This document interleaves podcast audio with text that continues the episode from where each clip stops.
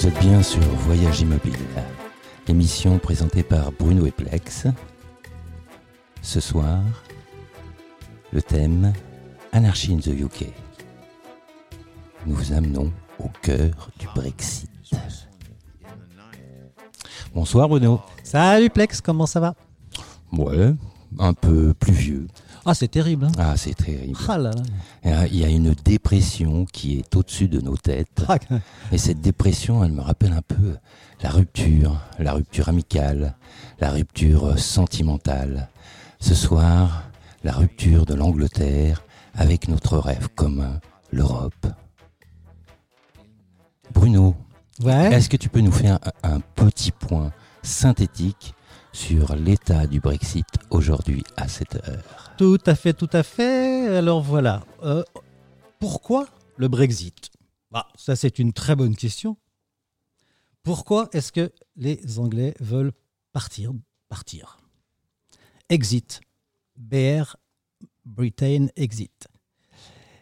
Eh bien, il y a quelques idées qui disent que cette, idée euh, est très représentée. Euh, Il y a des partisans euh, du Leave, du quitter, qui accusent l'Europe de leur coûter par semaine 350 millions de livres, 445 millions, millions d'euros, en contribution des budgets communautaires. Et tant qu'à faire, euh, ils préféraient garder cette somme pour améliorer leurs écoles et surtout leur système de santé, qui est l'une de leurs principales préoccupations. Ensuite, euh, en quittant l'Europe, euh, le Royaume-Uni retrouverait aussi le contrôle de ses frontières. Gros, gros problème avec l'Irla- l'Irlande d'ailleurs. Et l'idée d'en finir avec la libre circulation au sein de l'UE réjouit de nombreux Britanniques qui accusent les immigrés d'Europe de l'Est de tirer des salaires à la baisse, les loyers à la hausse et de rallonger les files d'attente dans les hôpitaux. Ça, c'est France Info. Donc, c'est tout des nouvelles de France Info qui étaient parues à un moment. Et euh, oui, euh, une dernière chose aussi, euh, les, ça, c'est une personne qui s'appelle Sophie Peder, euh, qui est correspondante dans The Economist et qui écrit Les Britanniques ne, sont jamais, sen- ne, ne se sont jamais sentis européens comme les Français. Ils se sentent de façon générale plus proches de la culture nord-américaine que de la culture européenne. L'isolement britannique par rapport au reste de l'Europe est aussi lié au statut, au statut insulaire du pays. Voilà quelques idées. Ok. Alors pour répondre un petit peu à ça, ce soir, nous avons un invité sur le plateau, donc euh, un, citoyen du Commonwealth euh, que nous appellerons Monty, euh, qui est installé en France depuis une vingtaine d'années, et donc qui va nous dire un peu lui, par rapport à son point de vue, euh, comment il va ressentir toutes les informations qu'on va sortir ce soir. Monty, bonsoir. Bonsoir. Alors, tu peux nous raconter un peu ton parcours, euh, pourquoi euh, tu as choisi la France euh, au départ? Ah, donc, euh, on va pas être trop personnel, là, mais euh, donc euh, voilà quoi. Donc c'est une histoire euh, à la base euh, d'un mort peut-être. Et donc euh, je me trouve euh, ici en France et euh, finalement j'ai trouvé euh, très, euh, on, on peut dire euh, chez moi quoi. Donc 20 ans plus tard, euh, je suis toujours là. Et donc euh, depuis, euh, depuis que je suis arrivé en France, donc j'avais créé, euh, créé les entreprises que j'avais créées et vendues et recréées. Et donc maintenant, voilà, je suis ici en Ardèche. Et donc, euh, voilà, je suis bien installé, quoi. Ok. Et Donc- tu as des rapports euh, commerciaux avec l'Angleterre ou euh, On fait, on fait, on fait le commerce avec Angleterre, hein. bien sûr. D'accord. Ok. Donc, euh, pour avoir un petit point de vue euh, sur place, euh, on a Nicolas Hans, qui est sur Londres, qui est un auditeur euh, d'Allo la planète et qui va pouvoir nous dire un petit peu euh, quelle est la tendance sur place. Bonsoir, Nicolas. Tu m'entends? Bonsoir, très bien, très très bien. Est-ce que tu Vous peux- m'entendez? Oui. Oui. Oui, oui. On t'entend imp- impeccable. Est-ce que tu peux nous dire pourquoi toi, à la base, tu as choisi l'Angleterre? Euh, j'ai choisi l'Angleterre, c'est cinq, un peu plus de cinq ans maintenant que je suis ici. J'ai pas choisi l'Angleterre, j'ai choisi Londres. Mhm. Et, et c'est assez différent. Et je l'ai choisi justement parce que c'était une ville totalement ouverte et cosmopolite, où je me sentais vraiment chez moi en fait à chaque fois que j'y venais. Donc un jour, j'ai décidé de, passer le pas, de, faire mon package et de, et de venir ici. Voilà. Mhm. Est-ce que tu peux nous dire pourquoi le Brexit, selon ton point de vue, toi, maintenant, depuis cinq ans que tu es dans, dans cette société euh, anglaise, quelle est la vision que tu as euh, du pourquoi du Brexit? Alors, euh, moi, je, je, je, sépare en fait les, gens en trois catégories ici. Il y a, a les, expatriés, dont je fais partie, qui, ne l'ont pas compris euh, dès le début, euh, mais qui n'ont pas été forcément surpris parce que le, discours des Anglais qui disait euh, nous ne sommes pas européens était fort même quand je suis arrivé. je mets après les Anglais londoniens qui sont des contre-Brexiteurs et qui ne veulent pas sortir et en fait, j'ai découvert depuis peu euh, la vie euh, en dehors de Londres, c'est-à-dire sur des, des, gens qui vivent à 2-3 heures de route de Londres. Et là, je suis tombé sur des gens à la vision totalement opposée des Londoniens, et c'est des, des, Brexiteurs purs et durs euh, qui ne croient pas du tout en l'Europe et qui, en plus de ça, ont des vérités identitaires anglaises qui sont assez prononcées. Et, quand on regarde, quand on regarde en fait le vote du Brexit, on s'aperçoit que Londres était contre le Brexit à, presque 70%, 66% exactement, je crois, et qu'en fait, en dehors de Londres, euh, c'était totalement l'opposé. Et en fait, pourquoi? Parce qu'il y a aujourd'hui en Angleterre deux pays, il y a Londres et il y a le reste. D'accord. Euh, donc, est-ce que toi, tu verrais une corrélation entre euh, la montée du populisme depuis qu'il y a le Brexit? Oui, et, euh, malheureusement, euh, euh, une part des Brexiteurs que je connais ne sont pas des Brexiteurs pro-identitaires, ce sont des Brexiteurs qui sont convaincus que les Anglais ont une vision économique du monde qui est totalement différente de celle de l'Europe et qui veulent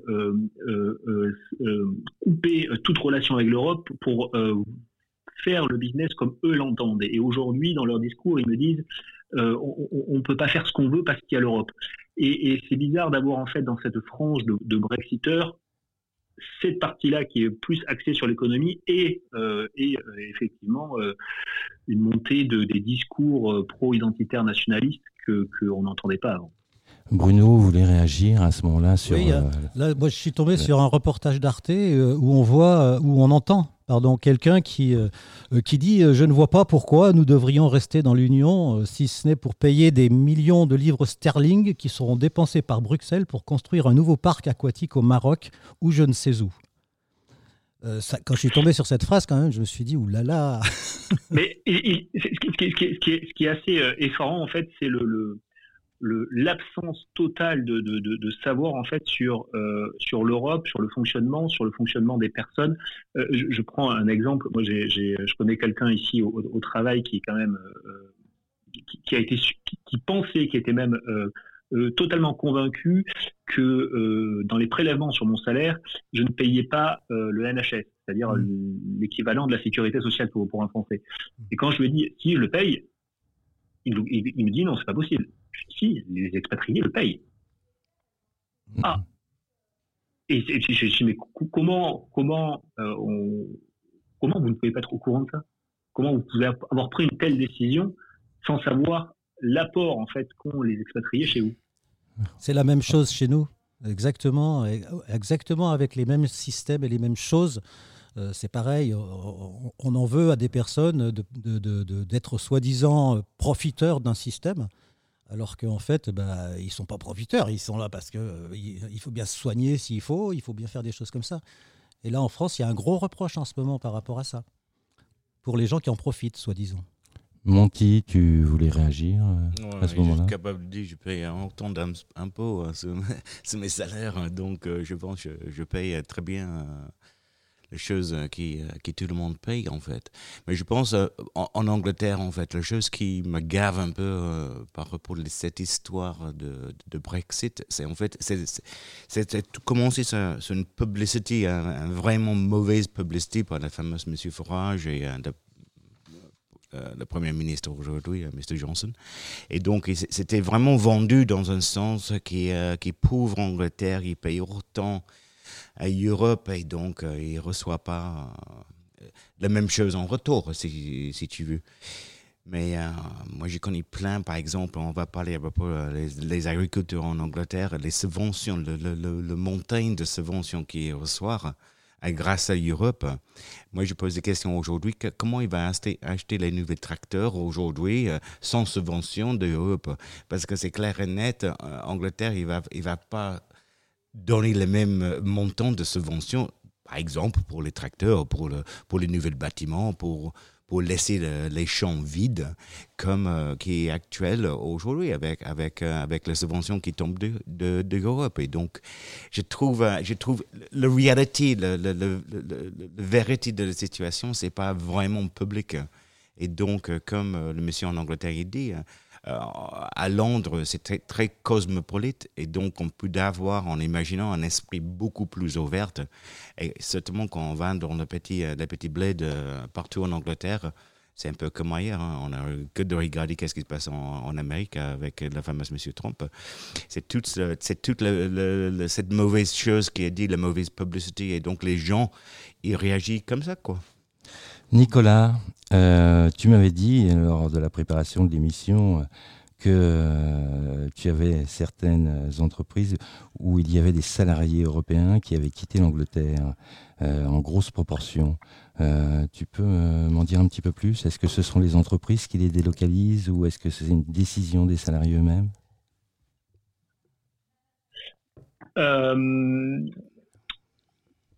Je, ce que je peux dire, moi, j'ai fait le compte en fait, avec des, des, des, amis, euh, des amis ici. Dans les trois, trois ans, trois années qui sont passées, euh, 88% de notre cercle d'amis est parti est parti euh, de Londres à cause de Brexit. Euh, ils sont partis, certains sont retournés en France, mais d'autres sont partis en Italie, à Copenhague, à Berlin, à Dublin. Beaucoup sont partis aussi en Espagne, à Barcelone ou au Portugal. Et effectivement, ben, certains étaient des, entrepreneurs, des créateurs d'entreprises, donc ils ont pris les boîtes avec. Hein. Ils sont sont pas restés ici. Euh, ce, qui, ce qui est euh, un petit peu effarant aujourd'hui quand on parle avec un Brexiteur de ces chiffres-là, c'est qu'ils ne le comprennent pas et ils ne l'avaient pas envisagé. Euh, j'ai eu cette discussion un petit peu plus tôt aujourd'hui avec un, un Brexiteur qui me disait mais pourquoi on est euh, totalement confiant, on est totalement confiant euh, sur ce qui va se passer d'un point de vue économique. Et, surtout, euh, il, me disait dans son discours, on, voudrait rassurer nous les expatriés que que on va pas les mettre dehors, quoi. Pourquoi vous vous en allez? Ok. Une dernière petite question. Est-ce que tu as fait ta demande de statut? Oui, je l'ai faite. donc je l'ai faite, je l'ai obtenue. c'est assez facile en fait. Euh, pareil, je, connaissais des gens qui, qui voulaient pas le faire et puis à la fin, euh, à la fin, ils l'ont fait pour, différentes raisons euh, personnelles. à la, fin, à la fin, on peut se poser la question pourquoi ne pas le faire, quoi? Mmh C'est, je sais pas. Ok. Eh bien, je te remercie, Nicolas. Et nous allons faire une petite euh, pause musicale avec euh, les Sex Pistols Anarchy in the UK.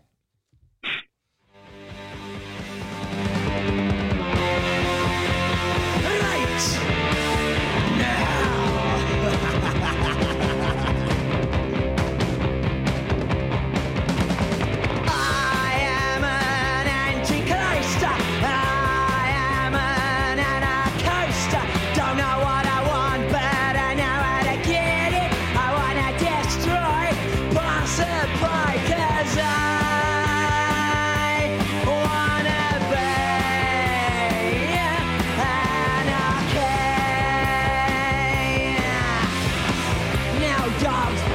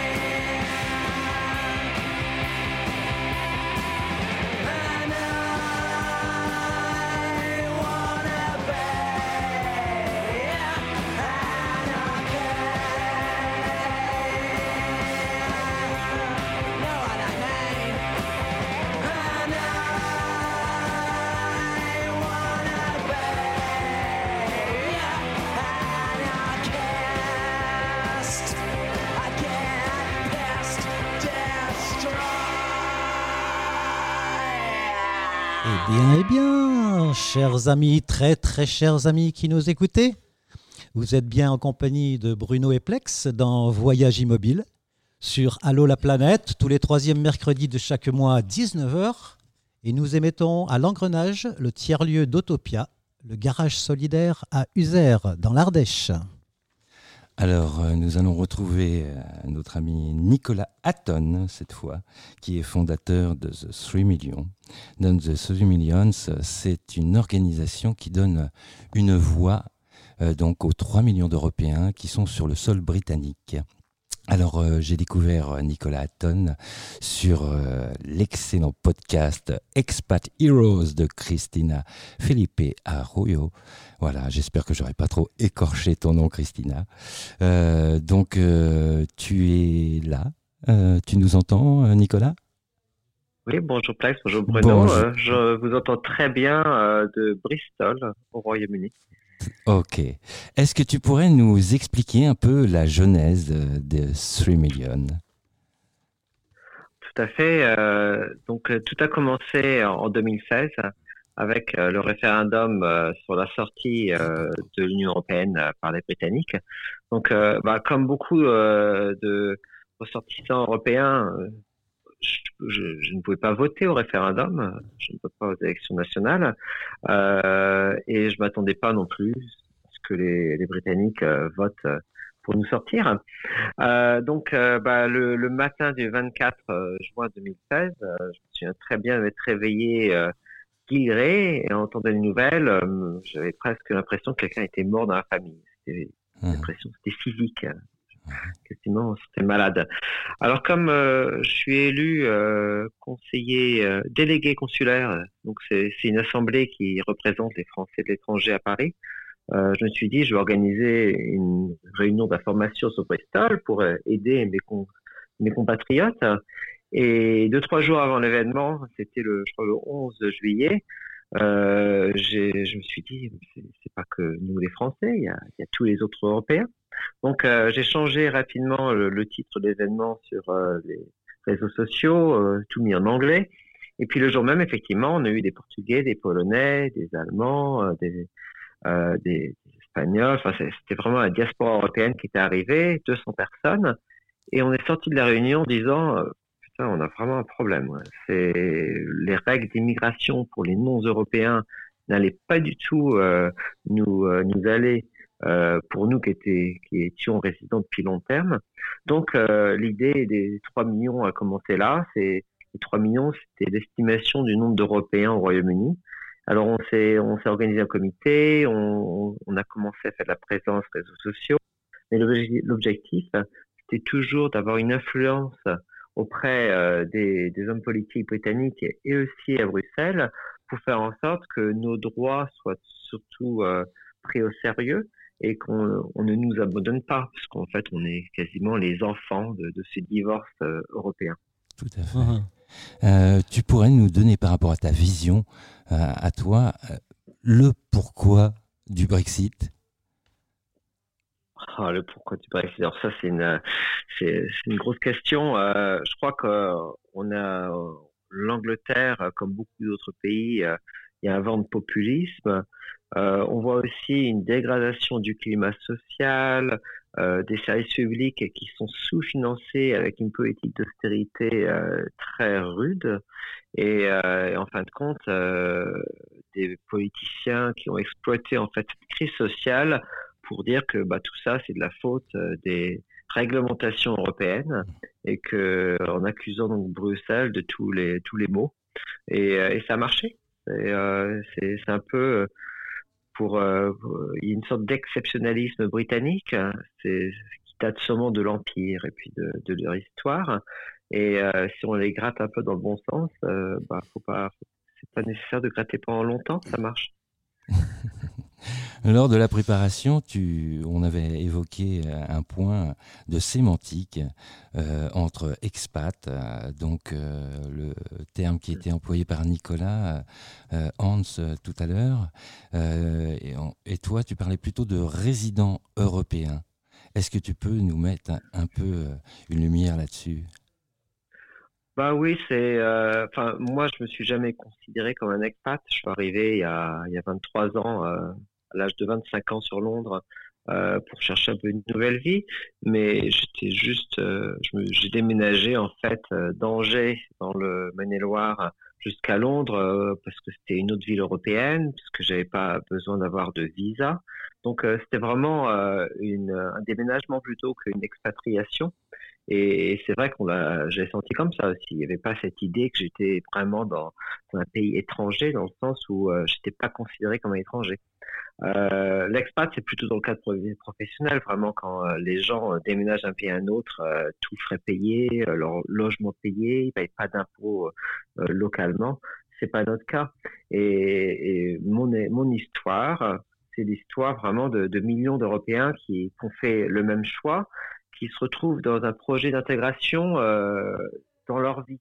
Et je crois que c'est aussi une grosse différence, c'est que l'immigration, euh, généralement, c'est des intégrations sur deux ou trois générations. Là, on est vraiment sur l'intégration euh, immédiate, on va dire.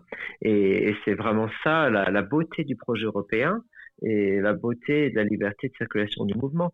Il y a beaucoup, ça a été utilisé énormément lors euh, de la campagne pour le Brexit pour dire euh, regardez tous ces étrangers qui viennent. En fait, c'est quand même un projet qui fait en sorte que c'est nous, les citoyens, qui décidions où on habite. On n'est pas conditionné par des autorités euh, des autorisations étatiques. Mais bon, pour, pour revenir à la sémantique, c'est important. On est, on est des citoyens européens avec des obligations et des droits. Et une fois, et quand on veut nous enlever ces droits, comme euh, c'est le cas en ce moment, et c'est le même cas d'ailleurs en parallèle pour les Britanniques en France, hein. euh, et ben on réagit et, on veut s'appeler citoyen européen plutôt que, que expatrié, parce que l'expatrié, effectivement, lui, n'a pas de droit. Bruno. J'ai une petite, une petite phrase euh, à te, à te donner là. Ça date de, du 11-09-2019, donc c'est septembre. C'était, c'est donc c'est pris sur euh, toute l'Europe.eu, je préfère citer. Euh, donc, le ministre a insisté sur l'ambition de son pays après le Brexit. En quittant l'Union européenne, ce sera au gouvernement de définir notre politique migratoire, a-t-elle poursuivi, soulignant que plutôt que d'être ouvert à la seule libre circulation avec l'UE, le, Royaume-Uni va pouvoir profiter d'un vivier de talents mondiaux. C'est pour nous un avantage formidable. Fermez les guillemets. Voilà. Ça, elle m'a interpellé cette phrase parce que euh, euh, ça change, ça, c'est une fausse excuse finalement. Tout à fait. Ça, fait ça fait longtemps qu'on, lors de la, la campagne référendaire, euh, on a promis aux Indiens, on a promis aux Australiens qu'ils que euh, ils, pourraient accéder au marché du travail britannique de manière plus facile ah. et que cette anomalie, parce que pour eux c'est une anomalie, que les Européens puissent avoir un accès euh, libre, on va dire, serait corrigé. on nous a vraiment opposés à, d'autres populations. Euh, si tu veux. Et c'est un problème parce qu'en fait, on a vu le vote indien, 70% pour, euh, pour le Brexit, parce qu'ils ont, ils y ont cru. Alors après, ce qui s'est passé, c'est que bah, ces promesses n'ont pas été réalisées.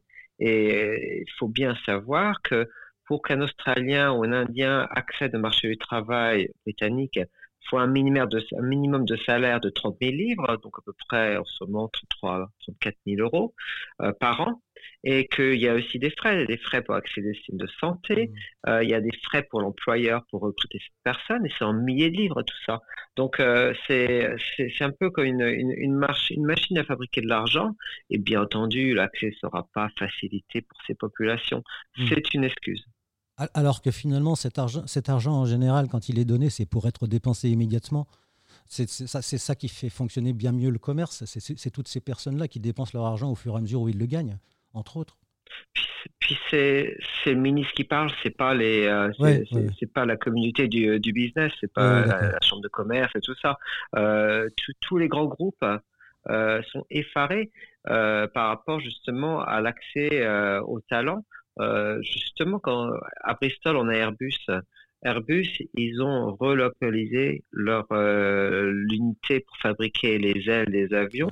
Maintenant, c'est plus que de la recherche. À cause de ça, Donc on va avoir un choc économique absolument monstrueux, euh, non seulement avec euh, des impositions euh, douanières qui n'existent pas maintenant, donc les camions vont pas circuler librement comme maintenant, puis aussi effectivement ce sera moins attractif. Je pense que des pays comme l'Allemagne ou la France vont bien tirer leur épingle du jeu par rapport à ça, mais c'est quand même très triste. Puis nous, pour les résidents de longue date, bah, notre combat, c'est vraiment faire en sorte que on puisse continuer à résider ici, on a nos familles, on a acheté des maisons, on est intégré, euh, on puisse donc continuer à vivre ici euh, normalement sans pour autant, être inquiété dans le futur par rapport à ce statut. Et ah, euh, ça, c'est vraiment grave. Hein. Alors justement, Nicolas, je vais rebondir dessus sur les statuts. Est-ce que tu peux nous faire un petit peu le, point sur les différents types de statuts qui sont en train de s'engager déjà actuellement? Alors, euh, donc le, gouvernement britannique a créé un euh, une, sorte de nouvelle carte de séjour qui s'appelle euh, le Settled Status. C'est une demande qui se fait en ligne, qui est conditionnelle, donc c'est pas automatique, c'est pas sorte, une simple, un simple enregistrement.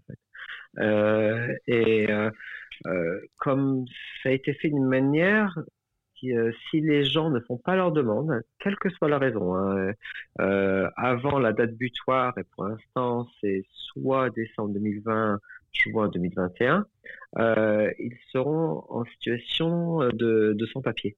Et, ça, c'est grave en fait, parce que c'est la demande est simple pour des gens comme moi qui ont un ordinateur, qui j'ai, je, je maîtrise l'anglais d'une manière euh, correcte, on va dire.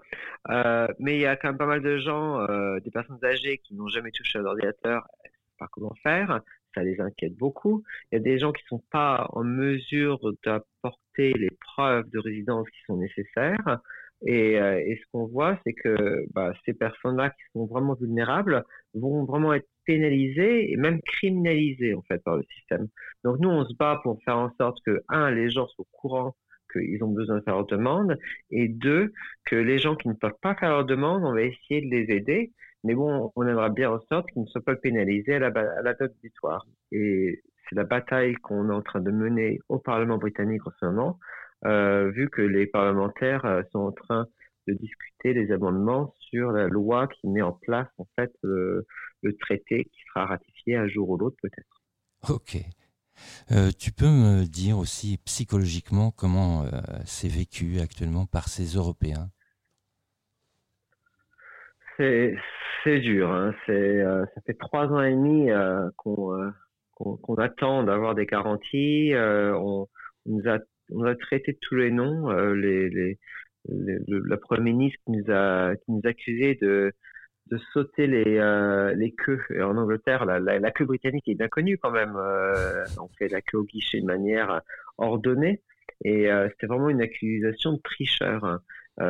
et donc, on, a tout ça. On a un climat qui est un peu délétère. moi, je me souviens, il y a, il y a encore dix ans ou même cinq ans, parler français dans la rue, c'était pas un problème. On avait, on n'avait pas de crainte de se faire haranguer.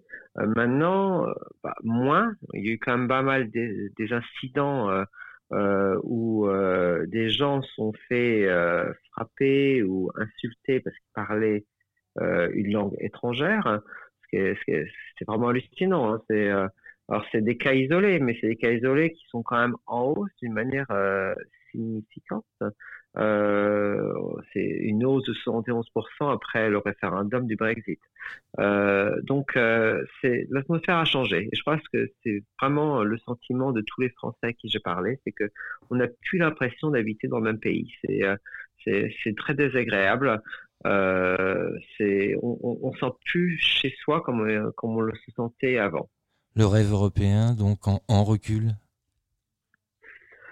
Je crois qu'on recule en général. Hein, euh, c'est triste et euh, ce qui est un peu ironique maintenant, c'est que on a un mouvement pro-européen très fort au Royaume-Uni. Euh, il y avait plus d'un, il y avait à peu près un million de personnes samedi dernier dans les rues de Londres pour demander le maintien dans l'Union. Mais en même temps, bah, c'est effectivement le Brexit, c'est, ça aura un impact sur des générations. Et puis bon, bah, est-ce que ça va être le premier pays qui va sortir et que ça va créer une sorte de, euh, de phénomène euh, On ne sait pas, j'espère pas. Moi, je me souviens très bien le lendemain du référendum, j'ai appelé ma mère, elle, a, elle aura 80 ans dans, dans deux semaines. Elle se souvient de la guerre et elle dit, elle m'a dit, moi l'Europe c'est un projet de paix pour que les pays européens arrêtent de faire la guerre. Et, et ça fait ça fait peur sur le long terme ce Brexit, euh, parce que c'est exactement le genre de division qu'on a essayé d'arrêter avec le projet européen. Ok. Ma dernière question, ce serait euh, savoir quel est ton prochain spot euh, ou ta prochaine action au sein de The Three Millions? Alors, euh, bah, en dehors du travail législatif qui nous prend beaucoup de temps, et puis on est très présent sur les médias, il y a beaucoup, beaucoup d'articles, on essaye de, d'avoir une voix, en fait, dans cette société britannique dans laquelle on n'avait pas de voix avant. Euh, à la, l'année prochaine, donc je pense que ça va être au mois de mars, on va organiser une grande tournée, en fait, du Royaume-Uni avec, euh, pour faire des, c'est pour faire des réunions, mais aussi une, des photos où on a des lettres qui, qui sont tenues par des, des volontaires et les lettres, euh, ça, ça écrit This is our home. C'est notre, c'est chez nous, c'est notre maison.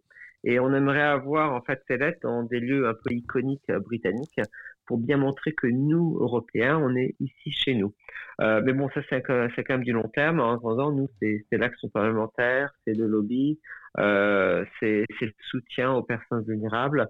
C'est pas l'action euh, très médiatique euh, en tant que telle, mais c'est de l'action vraiment sur, sur le terrain et sur, sur, le, sur la, la substance.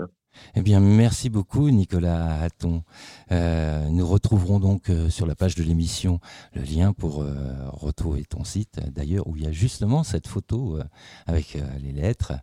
Et ben, un petit big up encore pour Christina Philippe et Arrojo et Expatirose. Donc, on mettra aussi le lien parce que si on veut rentrer plus dans le détail et qu'on est sur place, c'est vraiment une mine d'informations pratiques pour voir par rapport à ces statuts.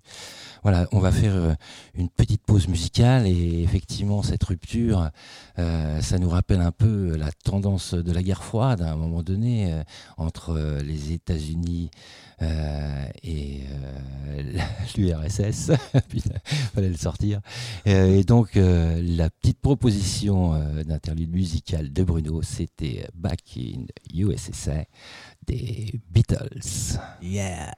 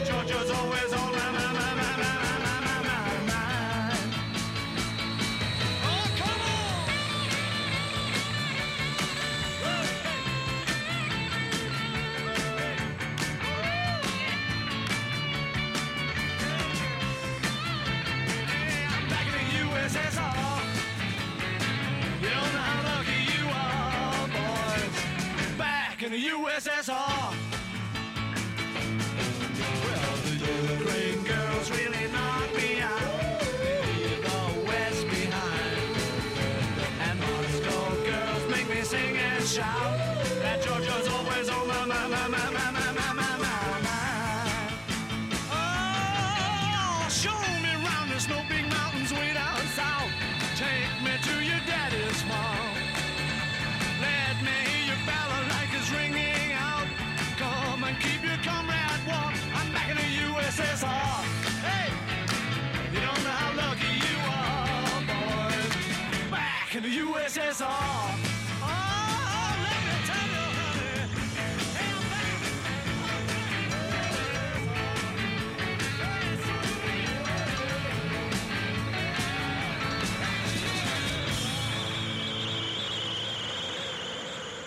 Allô, allô Chers amis, chers amis, vous êtes bien en compagnie de Bruno et Plex dans Voyage Immobile sur Allô la planète. Tous les troisièmes mercredis de chaque mois à 19h, nous émettons à l'engrenage, le tiers-lieu d'Autopia, le garage solidaire à User en Ardèche. Merci Bruno. Et nous retrouvons sur le plateau euh, notre invité local, donc euh, Monty, donc, euh, qui vit depuis de plus, plus d'une vingtaine d'années ici. Donc euh, Monty, peux-tu nous raconter plus euh, en détail qu'est-ce qui t'a attiré ici? Est-ce que c'est la culture? Est-ce que c'est une femme? Est-ce que c'est un travail? Est-ce que c'est un parti politique? Ou est-ce que tu as gagné au loto? Euh, Je ne sais quoi Ouais, Et tu as gagné une maison Oui, c'est ça. J'ai gagné au loto et donc voilà, j'ai décidé de descendre en France pour être tranquille. non, mais écoute. se- Sérieusement. ouais, sérieusement. non, voilà, c'est une histoire d'amour à la base. Mhm. Donc, euh, mais voilà. Et donc. Mais d'amour avec qui? Ça te regarde. Ah, ah, d'accord, avec Moi, une je pas me dire, c'est personne. plus le même personne. Ah. D'accord. Je donc voilà. Donc voilà, donc euh, voilà, comme je dis à le début euh, de cette conversation. Donc Mhm. euh, depuis que je suis là, je voilà, je- j'avais créé les entreprises, Mhm. j'avais vendu les entreprises, mais aujourd'hui j'ai encore une entreprise. Et euh, mais voilà, ici chez moi, je sens c'est chez moi quoi. Donc, euh, Mhm. mais certainement après 20 ans, je suis bien intégré dans la culture de la France. Et pour moi, c'est cette histoire de Brexit. euh, oui, ça, ça pose des complications quoi. C'est Mhm. simple. Bruno? Oui, oui, de toute façon, les complications, on les, on, on les, on les voit ne serait-ce que dans l'organisation de, de- de la venue des gens en Angleterre ou de la sortie des gens de l'Angleterre qui vont, qui vont se complexifier, et puis ensuite euh, les- le commerce qui va se complexifier. Je- Euh, les études, pour les étudiants, là, ils, ils disent, euh, c'est- c'est- j'ai vu sur le Monde, là, qu'ils qu'ils vont faire des efforts pour que les étudiants puissent euh, avoir deux ans de plus de, de- de formation. Euh, ils vont mettre deux ans de plus que pour, pour un étudiant. Et moyennant quoi, ils espèrent récupérer des, des personnes avec des bons niveaux qui vont rester en Angleterre. Et ça, c'est c'est récent, hein, c'est du mois de septembre. D'accord. Ça a été cité euh, par Je- le Premier ministre. Euh, Je, je pense en fait, à- pour, pour moi, je parle pour moi, hein, donc euh, je pense que c'est le, le sans savoir en fait, parce qu'on ne sait pas exactement qu'est-ce que ça va être euh, notre obligation. Je sais aujourd'hui, euh, par exemple, euh, votre ami qui est en Angleterre, il parle pour les cartes de séjour. Pour le moment, c'est pas le cas. Pour quelqu'un qui euh, par exemple, pour moi, qui a un, passeport britannique, on n'a pas besoin parce qu'on est quand même jusqu'à le 31 octobre partie de l'European Union. Donc après ce moment-là, on est obligé de faire une déclaration au, au décès d'une application pour, pour d'avoir la nationalité française. Et c'est difficile d'obtenir la, la nationalité, nationalité française? Je, je trouve personnellement, le- pour moi, je trouve c'est hyper compliqué. c'est pas simple. Donc, je suis pas quelqu'un qui est arrivé la semaine dernière. Donc, j'ai une histoire, j'ai une trace, habilité. J'avais payé des impôts pendant 20 ans. Donc, pour moi, dans ma tête, je pense en fait, euh, cette procès, normalement, pour être beaucoup plus facile. Mais déjà maintenant, c'est presque deux ans que je suis dessus. Donc, je suis deux ans dessus de cette application. Et euh, pour le moment, j'ai pas encore re- obtenu d'avoir un rendez-vous avec quelqu'un face à face. Et c'est que les, les entretiens téléphoniques. Mm. Donc, on va où? Pourquoi c'est compliqué comme ça quoi? Et est-ce qu'en Angleterre c'est pareil ou euh, Je connaissais pas du tout. Je, je- je- j'attendais les, les, euh, conversations avec la personne euh, juste avant moi là. Avec euh, Nicolas. Avec Nicolas, oui, excusez-moi. Donc, euh, donc, euh, j'ai pas compris qu'est-ce que c'est la formule en Angleterre. Est-ce que c'est compliqué ou pas? Je ne sais pas. Ouais. Mais je trouve en France, oui. Pour, Euh. pour moi personnellement, je trouve que c'est, c'est beaucoup trop compliqué. C'est pas nécessaire. Ok. Euh, on va faire un petit intermède euh, poésie, mon Oh, cher d'accord, Bruno. C'est le petit Ah. moment culture Ah, qu'on attend tous, euh, le grand Ah, écart. là, vous, l'équipe là, vous allez la voir. hein. Même à Rodasman.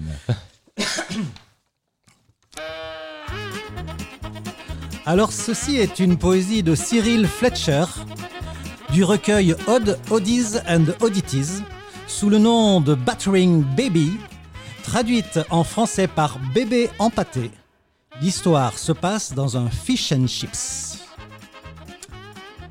Voici l'histoire de Bluebell Bishop, qui tenait un coquet fish and chips shop, de même que son mari Berthe, qui travaillait.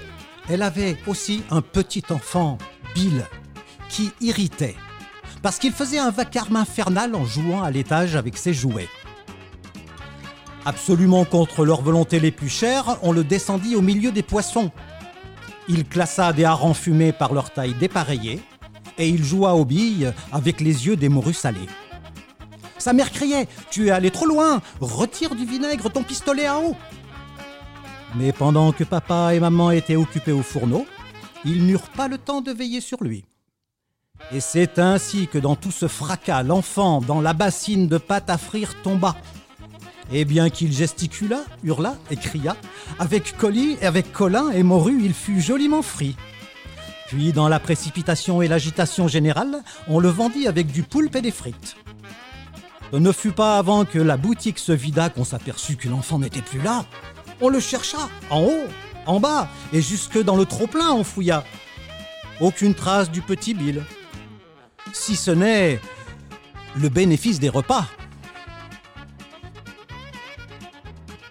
Eh ben Bruno, euh, punaise, euh, je m'attendais pas à ça. hein. Ah, elle est marrante, Ah, je pensais que putain la, la, la savonnette était glissante. Donc on retrouve sur le plateau euh, notre ami Monty qui va nous expliquer un peu les affres euh, de l'administration française pour pouvoir essayer de se faire euh, régulariser un peu en France. Comment ça s'est passé un peu? Tu avais une anecdote un peu comique euh, que tu nous avais racontée lors de euh, notre premier entretien. Ah bon? Oui, au téléphone. Donc, euh, qu'est-ce que tu parles pour? Tu parles pour le. le- Je te parlais euh, par rapport quand tu avais appelé au téléphone à la personne qui te donnait- Ah oui, Euh, bon, non, mais, mais c'est- juste toute l'histoire, en fait, de de- de- d'être euh, capable de, de faire te- cette demande pour une nationalisation française. Donc, euh, Donc parce que euh, précisons, toi, tu demandes la nationalité française. Voilà. Ouais, je- oui, Mhm. bien- sûr. Oui, oui, je n'ai aucune raison pourquoi euh, je ne fais pas. Ouais. Donc, euh, non, mais. mais, euh, Alors qu'est-ce qu'on te demande pour ça? Qu'est-ce qu'il faut pour être français? Explique-nous qu'est-ce qu'il faut pour être beaucoup de français? choses, sauf une prise de sang, je crois. Donc, c'est ça. Donc, c'est ça. Mais, mais je trouve, par exemple, on, on a, on a le- les, les entretiens téléphoniques. Donc, Mhm. euh, ils posent des questions. Ouais. Donc, les entretiens téléphoniques, c'est évidemment en français. Donc, ils posent des questions en français. Donc, Quel genre euh, de questions on pose oh, mais, euh, Oh God. les choses simples, par exemple, euh, vous êtes en France pour combien de temps? Est-ce que vous pouvez euh, euh, donner les papiers de, de prouver cette situation le- le- Quand vous avez arrivé, euh, euh, qu'est-ce que vous avez fait? Est-ce que vous avez acheté la maison Vous êtes marié Vous avez combien d'enfants? Vous avez Ça, combien c'est- Vous avez un combien de chiens, un tortue euh, la-. Voilà la chose standard. Donc, pas euh, non, mais non. Ça va. Non, parce que, ah, attends, attends, t'as, un livre, un livre euh, citoyen euh, à, à- à savoir, à co- comprendre et donc d'être capable de répondre les questions. Et, euh, et, donc après tous les entretiens qui, euh, qui tu as, tu es obligé après d'avoir un certificat qui, qui prouve euh, que tu es capable de comprendre et parler français. Donc je, trouve- je trouve c'est bizarre. Euh, Je ne sais pas en fait quel organisme en fait. euh, je- Il m'a jamais donné le nom de les organismes qui qui qui certifient tout ça, mais j'imagine que vous avez. Hein, c'est la chose. Après voilà, c'est les choses que tu payes évidemment. Mhm. Donc euh, ça, ça coûte cher. Sauf si vous avez le diplôme, de la- les diplômes françaises euh, qui euh, justifiés, euh, voilà, vous Mhm. êtes capable de comprendre, de lire. Combien ça coûte d'être français? Je, Déjà, mais- je connais, mais je pense que c'est important. J'ai connu plusieurs personnes qui ont déjà fait et donc ils tous parlent pour un montant d'argent assez substantiel. Ah, C'est pareil hein, pour euh, la nationalité britannique. hein. J'imagine, je ne sais Ah. pas. Je ne sais pas. J'ai aucune idée combien ça coûte. Et après alors? Après, après, voilà. Après, euh, pour, moi personnellement, j'attends tous les rendez-vous. euh. Mais pour le moment, j'ai pas vu, euh, j'avais pas vu quelqu'un en face. Donc, apparemment, c'est une association à Lyon qui contrôle tout ça. Donc là, j'attends. J'attends les emails ou j'attends une lettre de, de quelqu'un qui m'invite d'un un entretien face à face. D'accord. Mais c'est tout, euh, c'est tout dans le noir. Je, je ne suis pas vraiment capable de répondre à tes questions parce, parce qu'on n'a rien concret, on n'a rien de solide de- devant moi. J'ai pas de papier, j'ai pas de traces, j'ai quelques emails, j'ai quelques téléphones, euh, c'est tout. Donc rien n'est organisé. Non, mais je trouve que c'est une hyper mauvaise organisation. Mais comme j'avais dit, j'ai une histoire en France. J'ai une traçabilité en France. Comme je dis, j'ai j'ai une, une traçabilité avec l'administration française. Donc, normalement, il sait qui je suis.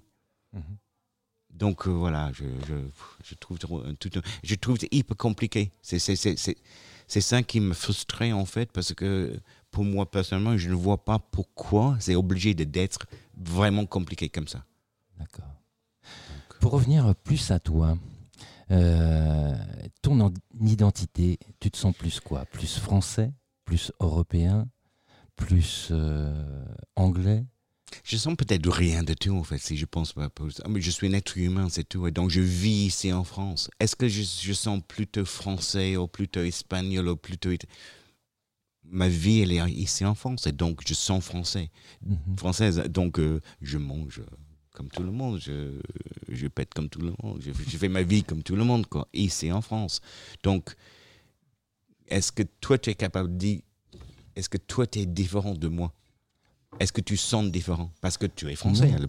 Euh, euh, Je suis. J'ai certaines différences par mes apports, mais je suis capable de me sentir de plusieurs cultures à la fois. C'est-à-dire des, des cultures de choix comme des cultures qu'on m'a léguées. Et je pense que euh, plutôt que de chercher les différences qu'on a entre euh, nos différentes cultures qu'on porte tous, c'est plutôt de regarder qu'est-ce qui nous unit. Donc euh, je me sens ardéchois, j'habite ici, mais je me sens aussi français, euh, je me sens aussi européen, et puis je me sens aussi un petit bonhomme euh, sur la petite boule, euh, comme vous tous, euh, voilà. Bien. Et je, je pense que l'évolution au niveau de l'identité, c'est peut-être ça, c'est peut-être capable euh, d'accepter qu'on n'a pas qu'une identité, et dans ces cas-là, ne pas faire du communautarisme, Est-ce que c'est d'en avoir important plusieurs. Oui, est-ce que c'est important d'avoir une identité? Pour plusieurs gens, c'est très important. Ben, L'identité, c'est ton histoire, c'est qu'est-ce qui te bâtit toi, c'est ce que tu as rencontré dans ta vie, ce qui te bâtit toi, tout ça, c'est ton identité. Moi, bien sûr. Et mais cette identité, ça de- change pas où on habite. Par exemple, au- au- quel livre on, euh, on lit. au- Tout à fait. Alors on peut avoir des, des endroits qu'on choisit et des endroits euh, qu'on subit, mais effectivement, euh, on a la chance de pouvoir, enfin avec cette communauté européenne, on a, en tout cas on a eu la chance et on a toujours la chance, nous Français, de pouvoir se mouvoir d'une manière plus simple et nous permettre de choisir des endroits qui correspondent peut-être un peu plus à ce qu'on recherche. euh, dans Bien sûr. C'est pour ça c'est c'est intéressant d'être capable d'être libre en mouvement, de- d'être capable d'être ici euh, en France aujourd'hui et la semaine prochaine en Italie, par exemple. Personnellement, moi, je suis quelqu'un qui, aime- qui aime bien les cultures d'un pays ou un endroit. Et je trouve ça, c'est hyper important de, de continuer cette culture. Je n'ai pas envie de diluer cette culture euh, forcément. Mais c'est aussi riche de voir les autres cultures Bien sûr. et d'avoir les voisins qui est de notre culture. Ça, j'adore. Tout à fait, c'est le melting pot. Ben, c'est là où tu construis Mais ta bien sûr. véritable identité. Mais bien sûr. Ok. Bruno, Ben, je pense qu'on va changer de, un tout petit peu de thème. eh oui, Euh, nous avons Laurie qui nous rejoint euh, pour euh, nous donner un petit peu de gaieté et les petits plus, qui va nous donner les petits plus euh, de ce Brexit. Eh oui, il peut y en avoir quelques-uns. Laurie, à toi. Bonjour. Alors c'est vrai que le, que le Brexit peut, peut faire peur. Euh, Il y a quand même des, points qui, font que euh, qu'on va conserver des, points positifs dans le sens où euh, le, après le, Brexit, le, le Royaume-Uni deviendra une, voie supplémentaire et influente au niveau de l'OTAN et donc euh, au Conseil de sécurité de l'ONU également. Donc on va avoir un, un poids euh, deux voix plutôt qu'une si le Royaume-Uni fait partie de l'Union européenne en fait. Donc euh, c'est pas négatif. C'est pas négligeable, effectivement. Mhm.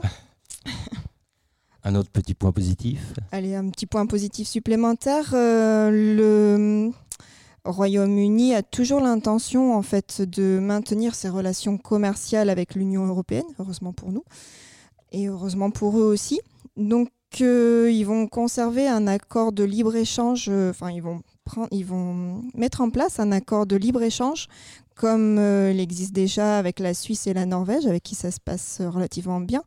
Ils vont faire pour, dans un premier temps un statu quo pour continuer leurs échanges commerciaux. Un petit, un petit exemple assez, assez humoristique. Euh, le plus grand fabricant en fait de chips se trouve en Angleterre et il a toujours l'intention de conserver ses échanges avec les Belges en pommes de terre. Donc euh, ils vont tout faire de toute façon pour que euh, les échanges commerciaux se, se passent le mieux possible. Eh ben, euh, bah, nous arrivons sur la fin de l'émission. Donc, bah, je remercie tous les intervenants qui ont pu y participer et nous donner leur vision d'auditeurs, leur vision euh, de marcheurs, de voyageurs. Donc, on remercie euh, Nicolas Hans, qui était auditeur d'Allo la planète. On remercie aussi Nicolas Hatton, le fondateur de The 3 Million. Et nous remercions aussi Monty, qui était là sur le plateau. Je vous donne rendez-vous euh, le troisième euh, mercredi de chaque mois, donc euh, sur Allo la planète à 19h. À très bientôt. En attendant, gardez le moral et portez-vous bien. Allô la planète à 19h Tous les... Combien déjà? Troisième mercredi de chaque mois Tous les troisièmes mercredis de chaque mois. À bientôt.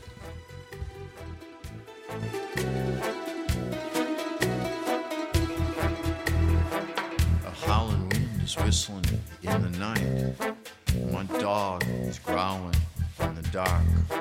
Something's pulling me outside to ride around in circles. I know you have got the time, 'cause anything I want, you do. We'll take a ride through the strangers who don't understand how to feel. In the death car, we're alive.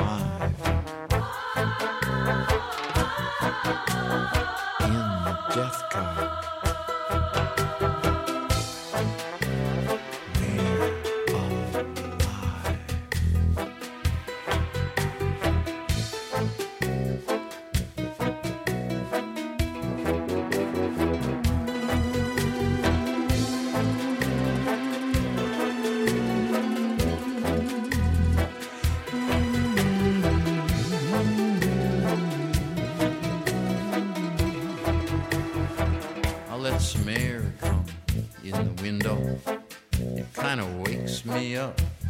Little. I don't turn on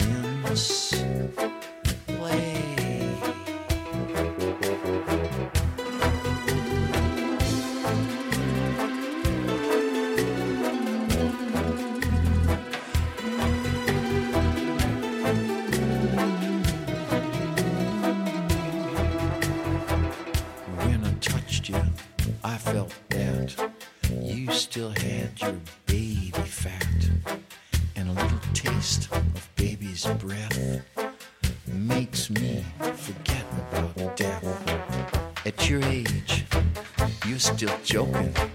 It ain't time yet for the choking. So now we can own the movie and know each other truly.